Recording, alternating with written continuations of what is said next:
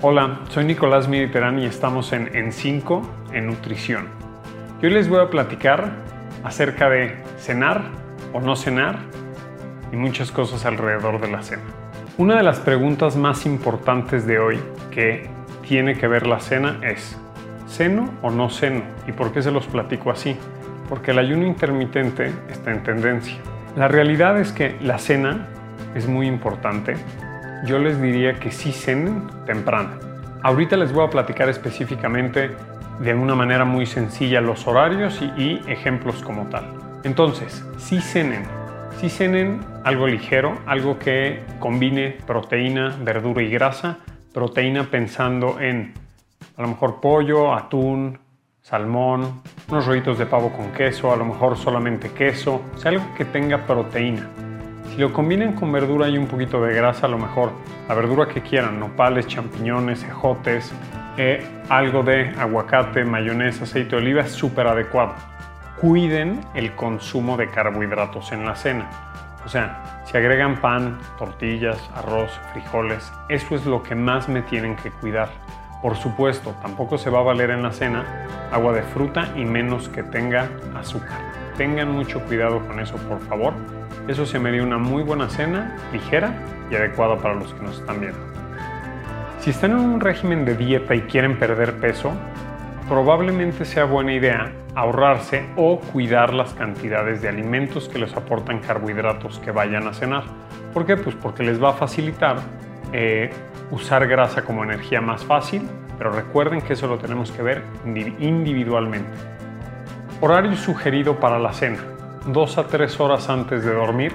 Creo que puede ser una muy buena idea para que no se vayan a dormir, digamos, sintiéndose indigestos o pesados. Definitivamente, ¿qué alimentos no me gusta para que cenen?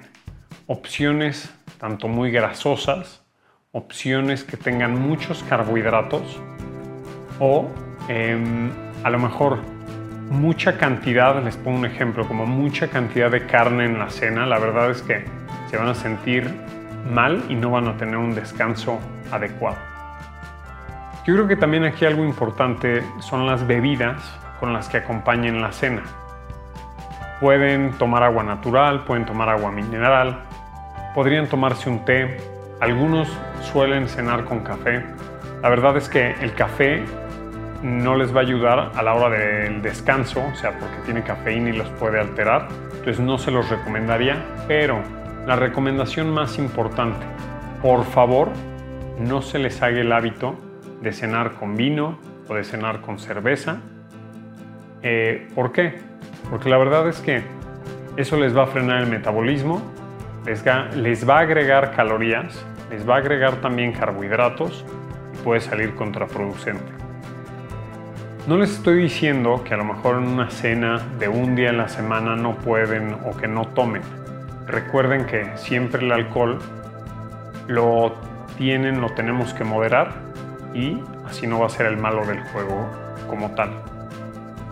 Ahora, si están llegando con mucha hambre a la cena, podemos hacer dos cosas.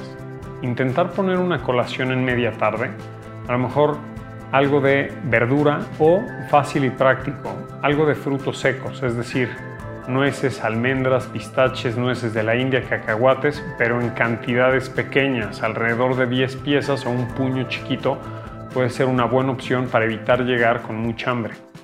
Si de plano ya llegamos con mucha hambre, podemos empezar con, con una ensalada, que eso nos va a dar volumen, y si además de esa ensalada, pues a lo mejor uno o dos quesadillas y cambiamos a tortilla de nopal, o a lo mejor un sándwich pero no más de un pan, eh, o como les decía, algo sin carbohidratos, la verdad es que puede ser muy adecuado. Y último tip, les va a encantar. Si ya cenaron y todavía tienen hambre, antojo o ansiedad, por favor aléjense del refrigerador y de la despensa.